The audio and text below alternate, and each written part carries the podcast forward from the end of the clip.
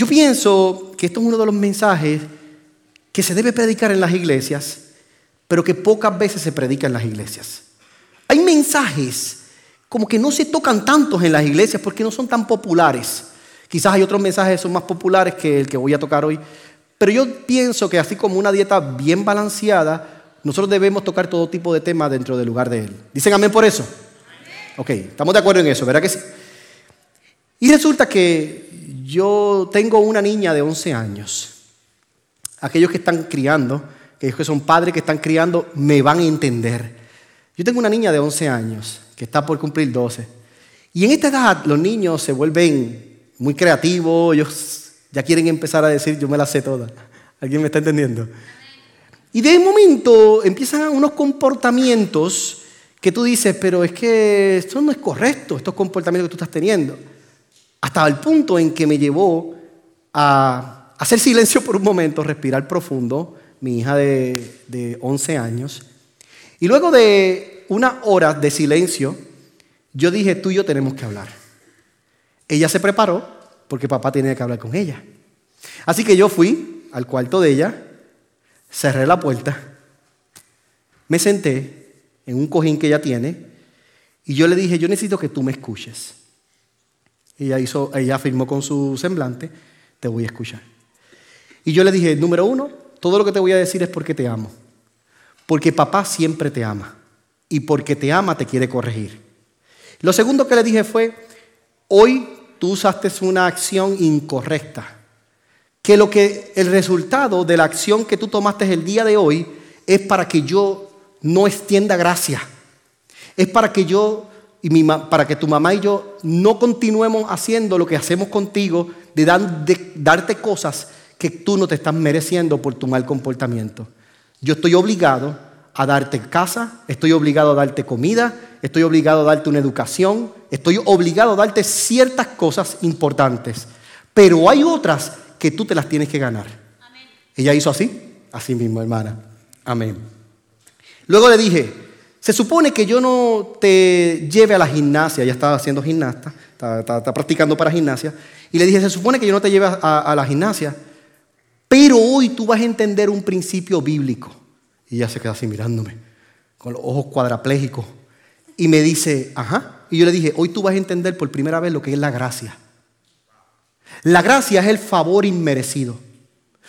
Tú no te mereces ir a la gimnasia hoy, porque lo hiciste mal por tu mal comportamiento, pero porque tu papá te ama y te quiere y tu mamá te ama y te quiere, vamos a extender hoy gracia. Y hoy te vamos a permitir ir, pero antes teníamos que hablar. Ella vuelve otra vez y asiente con la cabeza. Y le dije, y cuidado, porque el tiempo de la gracia se acaba. Cuando yo terminé de hablar con ella, hermano, yo quisiera prometerles que les quisiera decir que todo cambió y que ya fue completamente diferente. Pero quiero decirte que hace unos días atrás nos invitaron a, estábamos comiendo con una parejita del lugar de él, estaba Cris ahí con nosotros comiendo ese día, eh, y hizo otra después de la plática. Y ahí es que yo me pongo a pensar y digo lo siguiente, y escuche bien lo que voy a decir. Es tan importante nosotros como padres, yo, yo, yo no quiero pararme en esta plataforma hoy para decir que yo soy el mejor padre y que yo me la sé toda. Por Dios, no me la sé toda, tampoco soy el mejor padre. Me dan unas canas de usar la vara. Em, y me, dan, me, dan, realmente, eh, eh, eh, paso por, por mis procesos. Ahora, escuche bien, escuche bien lo que voy a decir. Pero Dios me ha entregado un tiempo como padre para corregir y educar. Y finalmente mi mensaje para ella fue el siguiente. Tú tienes 11, tú tienes 11 años, vas para 12. Me queda como padre 6 años más.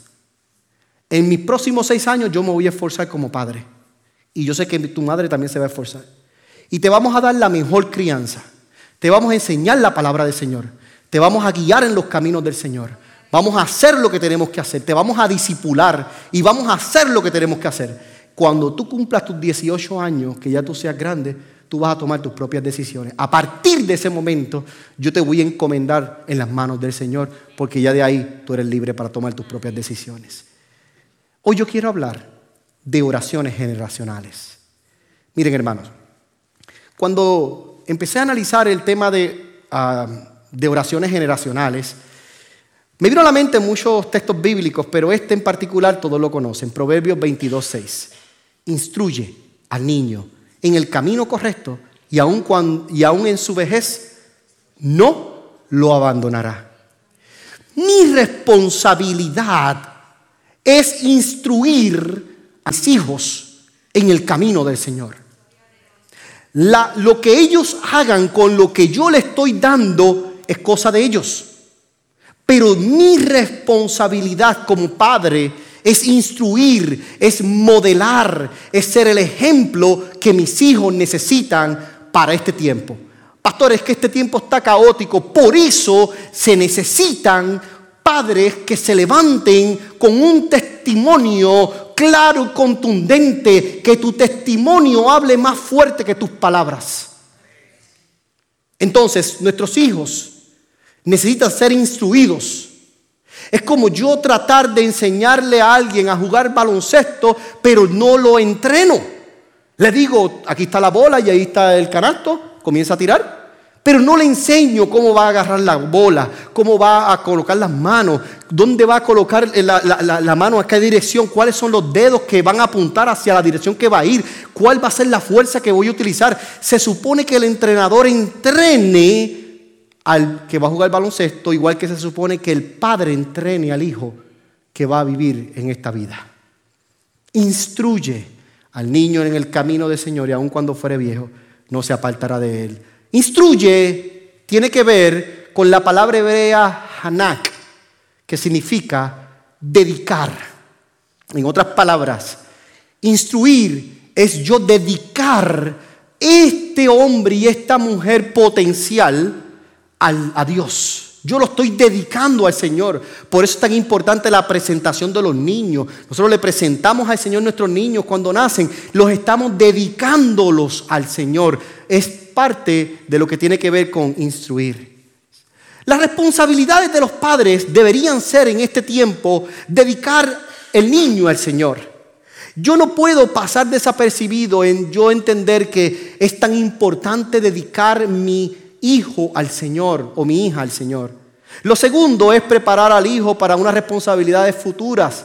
Hay que darle responsabilidades desde pequeños. Ellos tienen que hacer tareas en el hogar, ellos tienen que modelar, tienen que buscar la manera de empezar a crear poco a poco responsabilidades.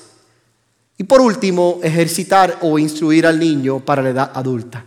Ellos van a ser, muchos de ellos van a ser una copia de lo que hoy tú fuiste tú le estás dando el, ejemplo correcto? Hermano, y vuelvo y les digo, yo le dije a mi esposa, y ahí está de testigo, yo le dije, hoy este mensaje me confronta a mí personalmente, porque no siento que estoy todavía a la altura, me siento todavía muy pequeño. Y estamos instruyéndonos, mi esposa y yo, estamos, estamos entrenándonos nosotros aparte como padres, porque no se nos enseña que debemos eh, eh, entrenarnos como padres, y nos estamos entrenando como padres también para dar una mejor instrucción a nuestros hijos. Así que ejercitar e instruir al niño hasta la edad adulta. Miren este texto bíblico, Proverbios 13, 24. No corregir al hijo es no quererlo. Amarlo es disciplinarlo a tiempo. Lo interesante de la disciplina y el castigo, pastor, vamos, pregúnteme, ¿cuál es la diferencia? Pregúnteme. ¿Cuál es la diferencia? Gracias, hermana, te voy a contestar cuál es la diferencia. El castigo se enfoca en el pasado. El hijo hizo algo mal y te enfocaste en el pasado, salud. Ese es el castigo, te voy a castigar porque lo hiciste mal, estás pensando en el pasado.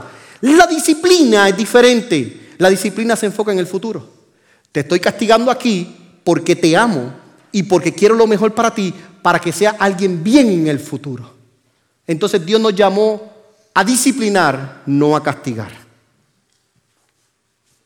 Los escucho muy silenciosos hoy. ¿Están todos bien? Si quieren yo cambio, yo cambio el mensaje hoy. Proverbios 18, 19, escrito está, corrige a tu hijo mientras hay, mientras aún hay esperanza, no te hagas cómplice de su muerte. Y cuando hablamos de muerte, no estamos hablando de la muerte física solamente, pero oye, ¿quién ha pensado en una muerte espiritual de ese hijo? Pastor, ¿y cómo un hijo puede morir espiritualmente cuando no le hablamos de las escrituras? Cuando nosotros no instruimos a nuestros hijos en la palabra del Señor, nosotros estamos haciendo que nuestro hijo muera ante un mundo que lo va a confundir creyendo en tantas ideologías de pensamiento humanista con razonamientos que solamente satisfacen solamente un pequeño grupo. Entonces, Dios nos está diciendo hoy en esta hora, ¿y tú qué haces en tu casa con tus hijos? No, pastor, yo lo traigo a la iglesia para que la iglesia lo instruya. Hermanos, nosotros no vamos a instruir a su hijo, perdóneme. Le amamos, le queremos, pero no lo vamos a instruir. Eh, el, instruir a sus hijos es cosa de cada padre. Nosotros acá les modelamos lo que ya nosotros hacemos en nuestras casas. Instruye al niño en su camino, es responsabilidad de cada padre. Gracias, hermanas, por ese amén. Ya me sentía solo aquí. Proverbios 22:15. La necedad es parte del corazón juvenil. ¿Cuántos tienen juveniles? ¿Qué dice la... Eh, eh, escuche, la necedad es parte del corazón juvenil, pero la vara de la disciplina la corrige. Hay veces que hay que sonar y hay, hay que saber cómo hacerlo. No, pastor, pero es que estamos en un mundo donde si el niño dice que le pegaron en casa, me van a llamar al Departamento de Educación, Servicios Sociales. Hermano, hermano, es mejor una vara a tiempo antes de que lo vea después de detrás de unos barrotes. Y usted me está entendiendo, o detrás de una tumba. Usted me está entendiendo, ¿cierto? No estoy diciendo que lo maltratemos. No estoy diciendo que vacíe su ira. Yo decía hace poco, Voy a contar esto un poco jocoso para darle un poco de jocosidad al asunto. ¿Ustedes saben cómo es corregir en sílabas? Pues corregir en sílabas es, te dije que no hagas eso. ¿Entendiste? Ahí estamos descargando toda nuestra ira. Nuestro... Proverbios 29, 17, escrito está, disciplina a tu hijo y te traerá tranquilidad, te dará muchas satisfacciones cuando yo instruyo al niño, cuando yo lo disciplino, ese hijo me va a dar mucha satisfacción en la vida. Y aquí voy a hacer un pequeño paréntesis. Eh, porque muchos de nosotros decimos, bueno, pastor, ya mi hijo está grande, ¿qué hago ahora? Porque ya se fue de mi casa. Y quizás yo no, usted no predicó este mensaje hace 18 años atrás, pastor, por favor, usted me entiende. Me hacía falta este mensaje hace 18 años atrás, ¿qué hago? Todavía hay tiempo porque el modelo que yo le puedo dar a un hijo, aunque cambie mi forma de vivir, es un modelo y un ejemplo a seguir para otros. Así que todavía, mientras Él viva, todavía hay tiempo. ¿Dicen amén por eso? Y otros me podrán decir, pero pastor, ¿y si yo no recibí esa instrucción correcta en mi casa? Si a mí no me instruyeron, si a mí no me modelaron la palabra del Señor a tiempo, si a mí no me yo pudiera hacerle la pregunta a viva, a viva voz, y yo sé que muchos van a levantar las manos. Quizás muchos se sintieron que no les dedicaron el tiempo necesario. Pero ¿sabes qué? Siempre se puede cambiar. Siempre se puede transformar. La vida es así. Podemos renovarnos de tiempo en tiempo. Y hoy este mensaje es para todos. Podemos cambiar. Podemos ser transformados en el nombre de Jesús. Uno de los tres pilares de la misión del lugar de Él es disipular nuestras generaciones. Nosotros tenemos tres misiones claras. Pastor, ¿cuáles son las misiones? Sanar corazones, disipular generaciones y transformar vidas por obra del Espíritu Santo. Ahora bien, la segunda implica al padre y la madre activamente. Esto es un trabajo, hermanos queridos, activo. Necesitamos disipular nuestras generaciones. Necesitamos tomar esto en serio. Esto es en serio. Esto es importante. Y esto es urgente. Sé que me estás aquí hoy a través del lugar de Él, o sé que me estás viendo a través del Internet. Lo que estoy diciendo hoy es urgente, porque si no lo hacemos a tiempo, vamos a perder nuestra herencia en esta tierra. Primera generación establecida, Génesis 1, esta es la lista de los descendientes de Adán, de Adán. Cuando Dios creó al ser humano, lo hizo a semejanza de Dios mismo. Cuando Dios crea al hombre, Dios lo hace a su semejanza, implicando que la primera generación tenía el DNA del mismo Dios quien lo creó. Así que a partir de, este, de esta primera generación en adelante, todas las generaciones debían tener la copia exacta del DNA de Dios. Pastor, ¿cómo lo sabemos? Porque este texto dice, y escrito está, bíblicamente hablando, que Dios creó a Adán y creó a su generación a imagen y semejanza de Dios mismo. Entonces, lo primero que debemos entender hoy es que a partir de esta generación, todas las próximas generaciones debemos tener el mismo DNA. No puede haber DNA diferente. No puede existir que hay una generación que cree ahora en otro Dios o que cree ahora, que cree en, en otras cosas, en otras prácticas nebulosas, oscuridades, tinieblas. No, no puede existir porque, porque el texto nos dice claramente que Dios creó a Adán y toda su descendencia completa fue creada imagen y semejanza de él. Oh, pero entonces entra la maldad al mundo, claro está, y la maldad produce un muro entre yo y el Señor. Y yo comienzo a cambiar mi imagen. En vez de tener la imagen de Cristo, comienzo a crear mi propia imagen. ¿Se acuerdan la, pasada eh, serie que hablábamos de la imagen de Dios? Hemos sido creados. Entonces comenzamos a tener nuestras propias imágenes. ¿Y qué tenemos que hacer? Quitar la maldad y volver nuevamente a la imagen correcta, que es la imagen de Dios en nosotros. Y esa es la generación que Dios creó. No se limita a una sola generación, sino que es para todas las generaciones que, provienen de esta primera generación. Ahora, yo quiero traer hoy a mi hermano Abraham que vino hoy. quiero traer hoy su historia o parte de su historia. Y esto habla de un pacto, una promesa abrahámica. Génesis 17 del 1 al 8, escrito está cuando Abraham tenía casi nada, solamente 99 años. El Señor se le apareció y dijo, yo soy el Dios Todopoderoso, anda delante de mí y sé íntegro. Miren, miren, miren, miren qué puntualidad Dios le está diciendo. Anda delante de mí, sé íntegro. Así confirmaré mi pacto contigo y multiplicaré tu descendencia en gran manera. Este es el pacto que establezco contigo. Tú serás el padre de, multitudes de naciones. Ya no te llamarás Abraham, sino que de ahora en adelante tu nombre será Abraham, porque te he confirmado como padre de muchas naciones. Te haré tan fecundo que de ti saldrán reyes y naciones. Estableceré mi pacto contigo y con tu descendencia como pacto eterno por todas las generaciones. Yo seré tu Dios y el Dios de tus descendientes. A ti y a tu descendencia daré en posesión perpetua toda la tierra de Canaán, donde ahora vives como extranjero, y yo seré su Dios. Inclina tu rostro y permíteme orar. Señor, yo te doy gracias en esta hora. Gracias porque tu palabra es viva y eficaz y más cortante que toda espada de doble filo. Y penetra hasta partir el alma y las coyunturas. Y discierne los pensamientos y aún las intenciones del corazón del hombre. Padre, tu palabra hoy nos va a tocar. Y Señor, te pedimos que así sea. Y que podamos salir de este lugar renovados y transformados a la imagen tuya. Lo que hemos hecho en el nombre de Jesús. Amén. Miren hermanos, algunas cosas que me llaman la atención de este texto bíblico se las marqué. Anda delante de mí y sé íntegro.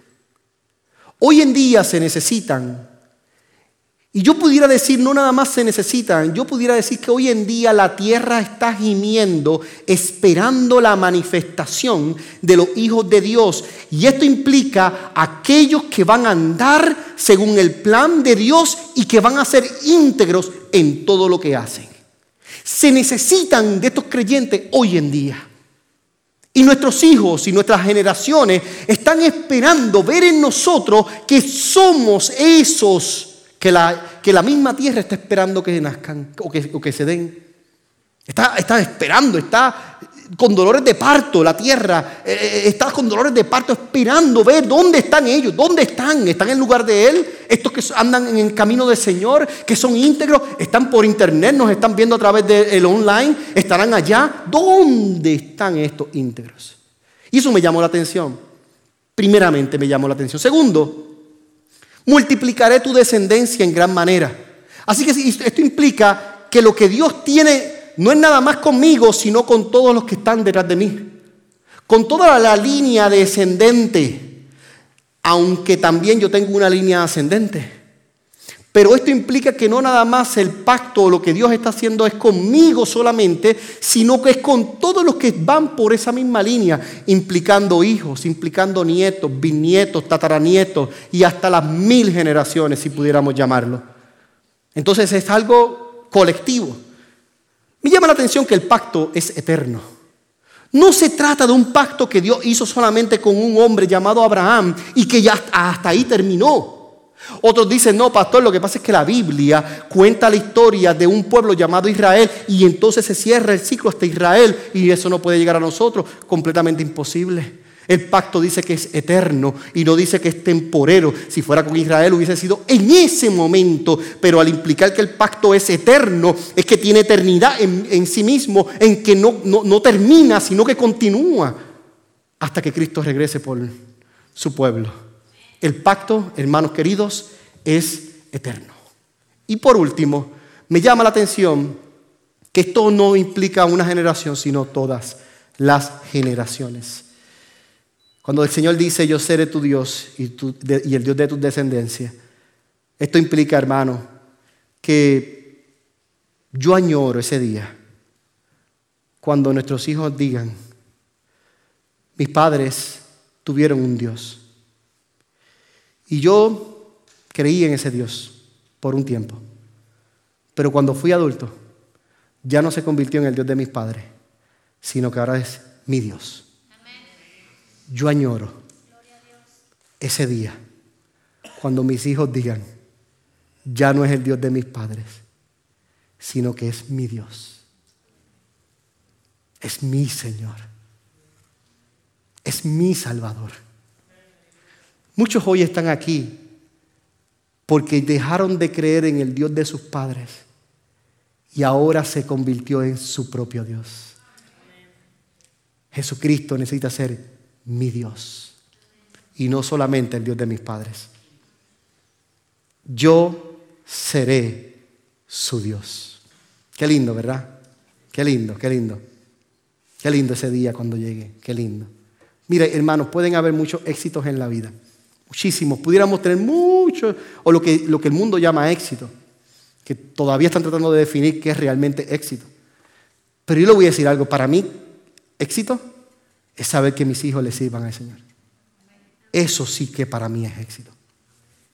Génesis 17, del 9 al 12, escrito está, Dios también dijo a Abraham, cumple con mi pacto, tú y toda tu descendencia por todas las generaciones. Y este es el pacto que establezco contigo y con tu descendencia, el cual todos deberán cumplir. Pastor, dígame, ¿cuál es el pacto? ¿Cuál es el pacto? Pregúnteme. ¿Cuál es el pacto? Ahí está el pacto, mírenlo ahí. Todos los varones entre ustedes deberán ser circuncidados. Esto implica cortarle el prepucio del varón. Y es una forma en la cual Dios estableció. Y como Dios es Dios, Dios establece lo que Él desee. Así que Dios estableció que la señal de que este pueblo iba a ser pueblo santo era que, que se circuncidaran. Así que el pueblo tenía que circuncidar a cada varón que naciera al octavo día. Y si lo circuncidaba al octavo día, eso era un judío bien hecho, un judío real, pura sangre, mero mero. Eso era un judío. Y de esa manera Dios establece el pueblo y le establece la señal. Y continúa trabajando con ellos. Pero cuando analizamos un poco la historia y llevamos al Nuevo Testamento, porque todo esto pasó en el, Antiguo Testamento, cuando llegamos al Nuevo Testamento, entonces comienza una disputa porque ahora, ¿qué hacemos? Porque no todos somos judíos. No todos eran judíos, habían griegos, habían otros. Entonces no todos eran judíos. Pues significa que el Dios era para los judíos porque los judíos eran los que estaban circuncidados. Entonces los que eran griegos ya no aplicaba ese Dios para ellos. Me parece que en este tiempo pasa lo mismo. Me parece que en este tiempo es un tema de circuncisión. Porque como todavía pienso que no es el Dios mío, es, el Dios de los, de los israelitas. Pues entonces me parece que en este tiempo muchos todavía dicen, no, pues vamos a creer en otros dioses, porque ese es el Dios de los israelitas. Hasta que llega un punto que se pone candente el asunto de la circuncisión, que si hay que ser circuncidado, que si no hay que ser circuncidado, que qué va a pasar. Y se, levanta un hombre llamado Pablo, que lo van a ver el domingo que viene. El que venga al Museo de la Biblia va a ver a Pablo aquí. Y, ahí le va a poder preguntar, le va a poder, va a estar Jeremías, Pablo, van, va, aquí va, imagínense. Viene el noticiero, viene para acá. este domingo viene el noticiero. Miren esto. Y Pablo, entre esta disputa, dice, espérate, espérate un momento. Si es por judío, yo soy judío de judío. También soy fariseo de fariseo. O sea, yo soy un doctor de la ley. Yo cumplo con todos los requisitos siendo judío, pero mi llamado no fue para los judíos, sino para los gentiles. Porque regresemos para atrás, vamos a darle rico a hacer. Y caímos atrás. Recordemos que eran para todas las generaciones, no para una, no para un pueblo, eran para todas. Eran todas las generaciones. Entonces, si yo implico todas las generaciones, no puedo decir para el pueblo solamente judío, porque entonces eliminaría las demás, las demás generaciones. Entonces, tendríamos que editar la Biblia, tendríamos que decir, no, Señor, lo que tú quisiste decir era que era para todas las generaciones de los judíos. Y eso no fue lo que el Señor dijo. Entonces, Pablo dice, espera un momento, esto está sencillo. Porque lo que estamos hablando de la circuncisión no tiene que ver con el prepucio del hombre. Y ahí se levantaron dos otros. Ahí. Y dice, un momentito, tengo que decirle algo importante. ¿Y qué les dijo importante? Vean, esto fue lo importante que le dijo. La circuncisión es un tema del corazón. Y le dijo en Gálatas 6:15, para nada cuenta estar o no estar circuncidado lo que importa es ser parte de una nueva creación. Pastor, ¿dónde está la, dónde está la nueva creación? Pregúnteme, ¿dónde está la nueva creación? Mírenlo ahí. Míralo ahí. Ahí. Mira la nueva creación. Mírenlo ahí. Vamos, se lo va al Señor de hacerlo fuerte, pero miren, miren ahí. La nueva creación. Entonces la circuncisión era para la nueva creación. Y segundo, en Romanos 2.29, el verdadero judío lo es interiormente y la circuncisión es la del corazón, la que realiza el espíritu, no el mandamiento escrito. Al que es judío así, lo alaba a Dios y no a la gente. Hermanos, no estamos en un tiempo que hay que judaizarnos, por Dios. Conozco amigos pastores que después de ser cristianos se volvieron judíos. Yo digo, pero ¿en qué punto se, qué punto? O sea, ¿qué, qué pasó aquí? Y no nada mal contra los judíos, al contrario, siempre oramos por ellos y siempre oramos por Israel. Aunque estén ahora mismo en guerra, yo sé que Dios está cubriendo esta nación y Dios los cubrirá porque el manto del Señor está sobre ellos, en el nombre de Jesús. Y lo creemos así. Ellos son como el reloj del mundo, déjenme decirles. Si nosotros, como, si nosotros somos cristianos y creemos en el Señor, siempre tenemos que estar pendientes a lo que ocurre con Israel. Bueno, eso fue un anuncio dentro del mensaje. Miren esto. Pero no hay que judaizarnos, por Dios. Pastor, entonces tenemos que empezar a hacer todas las fiestas de los judíos para, para parecernos a los judíos. ¿Quién te mandó a parecerte un judío? Tú eres nueva creación. Yo soy nueva creación. Yo tengo ya al Cristo revelado dentro de mí. Pablo le estaba diciendo, no hay que circuncidarse. La circuncisión del prepucio, eso era para otro pueblo, no para ustedes. La circuncisión de ustedes está en el corazón. El corazón tiene que ser circuncidado. Y cuando el corazón es circuncidado, hermanos, yo comienzo a caminar diferente. Porque si, si, hay una buena práctica que debemos aprender de la circuncisión y el pacto abrahámico es una, había que hacerlo, no nada más para circuncidarse eh, físicamente, pero para guardar el pacto eterno, para guardar los mandamientos de Moisés, para guardar, para no hacer por obra lo que se supone que no hiciéramos, pues entonces debemos aprender la buena práctica. Pastor, ¿cuál es la buena práctica? Entonces yo me circuncido en el corazón, implicando que yo dejo de hacer lo que, me, lo que no debo hacer para seguir al Señor y hacer lo correcto. Y cuando mis hijos ven que yo les sirvo a Dios y que a veces me tengo que abstener de, deseos de la carne, y ellos ven que papá y mamá se abstienen, que realmente modelan a Cristo, ellos dicen, cuando sea grande, yo quiero ser como mi papá, yo quiero ser como mi mamá, yo quiero tener el mismo Dios que ellos tienen. Y un día ya no van a ser el Dios de mis padres, va a ser mi propio Dios. Gloria a Cristo, gloria al Señor, alabado sea el nombre de Cristo. El Dios de mi, mi Dios, no nada más el Dios de mis padres. Yo añoro, hermano querido, yo añoro ver el día cuando mis tres hijas digan, este es mi Dios, es el Dios mío. Yo añoro ese día. Porque habré dicho, lo hice bien, me sacrifiqué, tuve que sacrificar mi vida, pero lo hice bien. Y se necesitan padres que añoren ese día. Dios quiera que estén aquí esos padres o que nos estén viendo a través del internet. Pues les digo, hermanos queridos, este no es un mensaje popular, pero es un mensaje necesario. Porque si no, se nos van a seguir perdiendo. ¿Usted sabía que las estadísticas dicen que la nueva generación ya no quiere servirle al Señor? ¿Usted lee estadísticas? Ya no quieren servir a Cristo. Porque ahora quieren servirle a una nueva era. Ahora quieren hacerse su propio Dios. Entonces en el siglo 23 pues, regresamos a, los primeros siglos, cuando le dicen a Aarón, queremos un Dios. Y Aarón dice, dame todas las, prendas, vamos a, ponerlos en una olla, vamos a calentar la olla y dime qué Dios quiere, qué, Dios te interesa, qué ídolo quieres, dime, ¿qué, cuál, te gusta? ¿Becerro, águila, eh, qué? ¿Mono? Para seguirlo. Necesitamos volver al Señor, circuncidar nuestro corazón. En el nombre de Cristo Jesús. Entonces, dos recomendaciones que les voy a dar. Y con esto termino. Presta atención, por favor. Haz que tu generación lo reconozca. Primero. Haz que tu generación lo reconozca. Deuteronomio 7:9 escrito está, por tanto, reconócelo.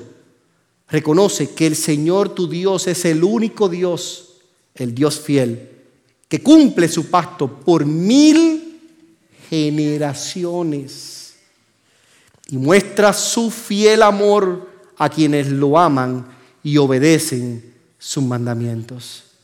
Hermanos, hermanos, yo necesito reconocer a Dios en mi corazón primero. Yo como padre, quizás yo estoy alejado del Señor. Quizás yo no tuve la crianza, no me enseñaron ese Dios que mis padres creían o quizás no creían en nada. Creían en la luz eléctrica más que en Dios, porque la, la podían ver con los ojos. Pues yo necesito reconocer al Señor. Jesús dijo, quien me reconozca a mí delante de los hombres, yo lo reconoceré delante de mi Padre Celestial. Y el que me reconozca a mí, Jesús dijo, mi Padre y yo iremos y haremos morada en Él. Entonces, yo quizás puedo decir, pastor, mis padres reconocieron a Jesús y tú lo reconociste.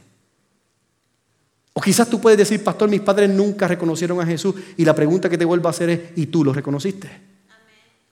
Porque por causa tuyo, hoy tus padres, si nunca lo reconocieron, por causa tuya, hoy tus padres lo pueden reconocer.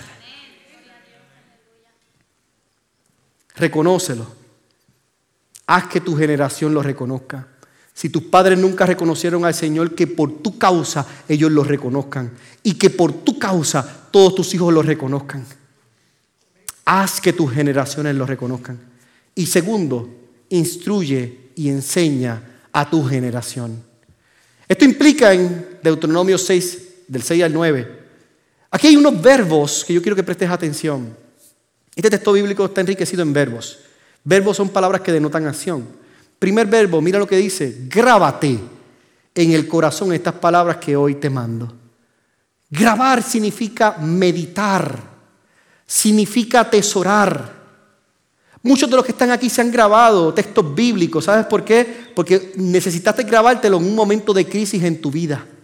Y te lo tuviste que grabar. Alma mía, alaba al Señor y no te olvides ninguno de tus beneficios. Él es quien perdona todas tus iniquidades, el que sana todas tus dolencias. En un momento donde yo necesito la sanidad, yo me grabo eso porque me, me importa a mí. Muchos de nosotros conocemos, Padre nuestro que estás en los cielos, santificado sea tu nombre. ¿Por qué, pastor? Porque nos lo grabamos. Número uno, grábate en el corazón estas palabras. Número dos, incúlcaselas continuamente a tus hijos. Cuando pases situaciones con tus hijos, busca un texto bíblico y que se lo puedas impregnar. Busca un, tema bíblico que se lo puedas impregnar. Como, como hice con mi hija en estos días, le pude hablar de gracia y ella pudo entender lo que es gracia porque aunque no se lo merecía, yo le pude explicar que por, por cuanto la amo, aunque no se lo merezca, por mi amor y el de su madre, más importante, por eso puede otra vez ir a la gimnasia. Ojo, busca la manera de enseñarle los principios de la palabra a tus hijos. Incúlcaselo en todo tiempo, todo momento, en cualquier momento que tengas la oportunidad de hacerlo. Háblales de ellas cuando estén en tu casa y cuando vayan por el camino, cuando te acuestes y cuando te levantes. Háblale la palabra. No dejes que se vayan a dormir sin haber hablado la palabra, sin haber orado antes. No permitas que, que el enemigo robe la semilla que tú estás tratando de implantar en ellos. Háblale la palabra en todo tiempo. Busca que ellos sepan que tú realmente les sirves a un Dios vivo. Átalas a, tu, a tus manos como un signo. Átalas. Mantén, manténlo atado al Señor. Que ellos realmente digan, yo estoy cubierto porque aparte a Dios tengo a unos padres que aman a Dios que constantemente me están atando al Señor. Átalos al Señor. Llévalas en tu frente como una marca y escríbelas en los postes de tu casa y en los portones de tus ciudades.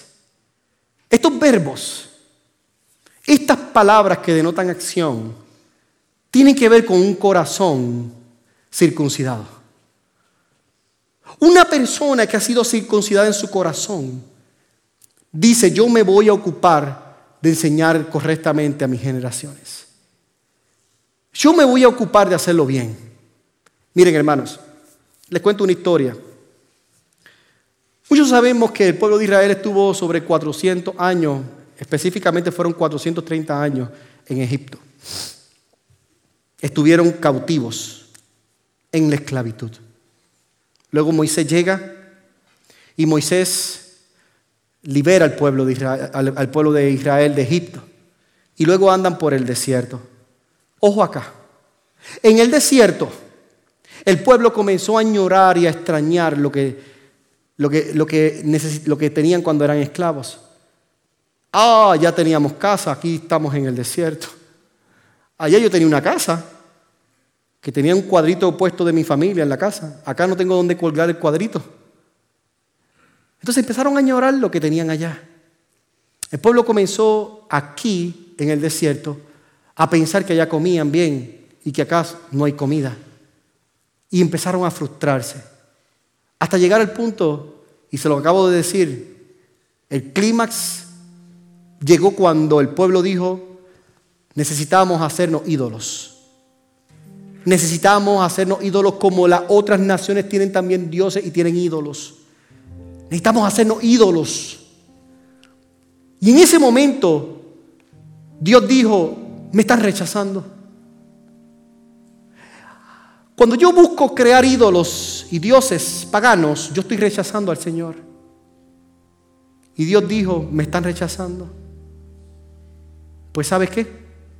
Esta generación no va a entrar a la tierra que yo le prometí a Abraham.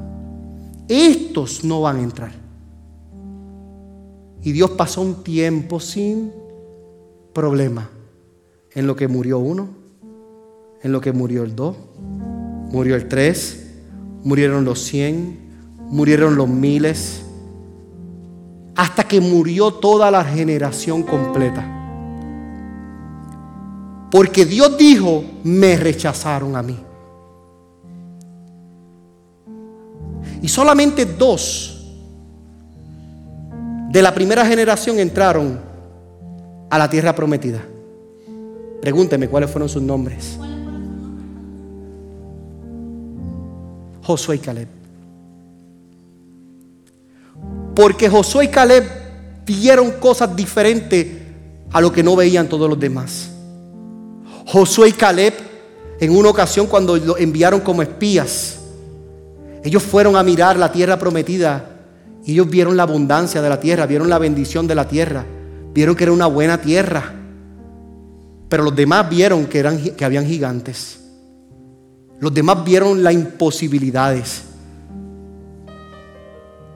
Y Dios dijo, sepárame, Dios le dice a Moisés, sepárame a estos dos. A estos dos, a estos dos, a estos dos. Me los vas a poner aparte. Porque con estos dos yo voy a tratar. Y Moisés en los últimos momentos de su vida le dice al Señor, Señor, será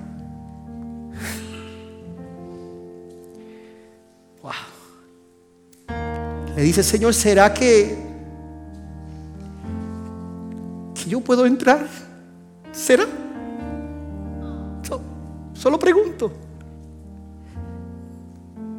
Y Dios le dijo, no. Te dejaré ver la tierra de lejos, pero tú no vas a entrar.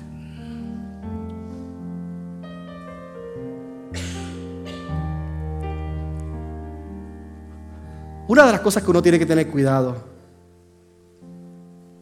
Yo siento al Señor hoy aquí, pero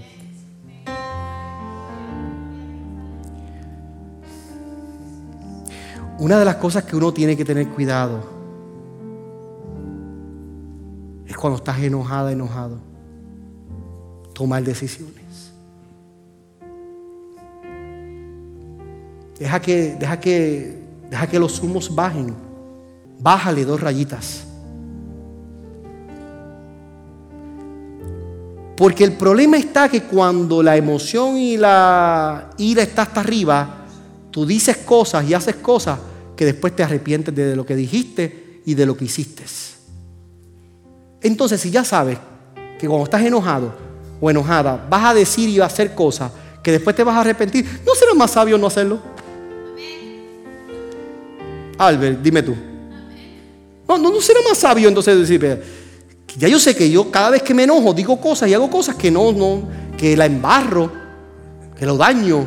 Pues entonces, ¿no será más fácil entonces cuando ves que te, te, están molestando, que te están subiendo? Pues quédate tranquilo, Moisés en el momento que le subió la ira, cogió y empezó a meterle con la vara a la peña varias veces. Entonces el Señor le dijo, pero es que tú te estás dejando llevar por la emoción, te estás dejando llevar por el pueblo. ¿Qué es el pueblo? Versus quién soy yo. ¿Quién te mandó a sacar al pueblo? El mismo pueblo te mandé a sacar al pueblo yo. Si yo soy tu Dios y si yo te mandé a sacar el pueblo, óyeme a mí y no al pueblo.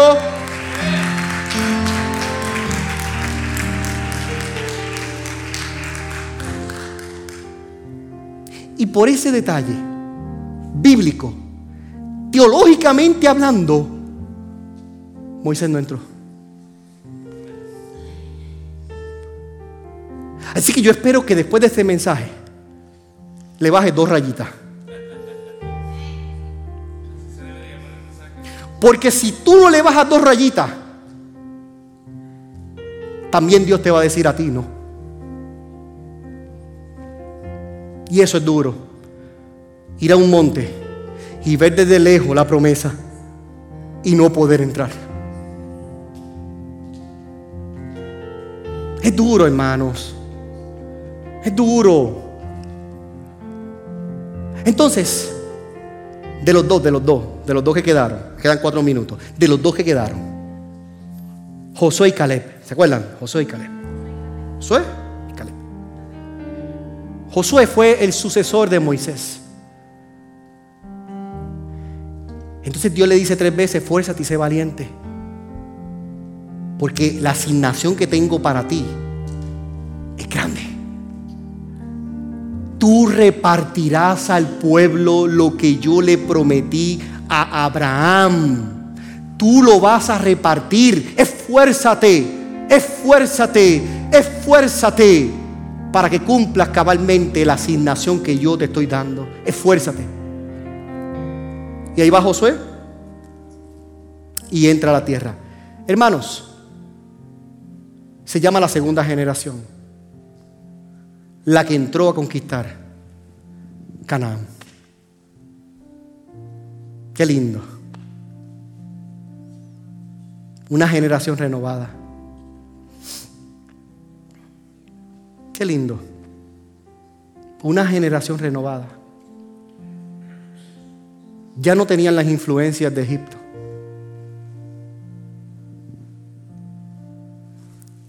Esta generación, ya el Dios no era el de los padres. Esta generación, ya el Dios era su Dios.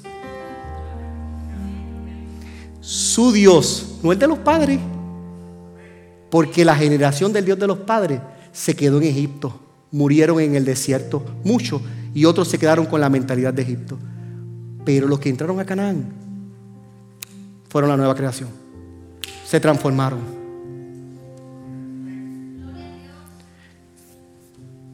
Lugar de Él. Todos ustedes son la nueva generación de Cristo. Todos ustedes son la nueva generación de Dios. Disfrutemos de ver nuestra promesa que se está acercando. Pastor, ¿y qué hacemos mientras? Sirvamos al Señor, instruyamos a nuestros niños en el camino correcto. Hablemosle la palabra, atémoslos al Señor, hablemosles del Señor, disipulemos nuestros niños, disipulemos nuestras generaciones, que todos conozcan al Señor, no al Dios de los padres, sino a su propio Dios.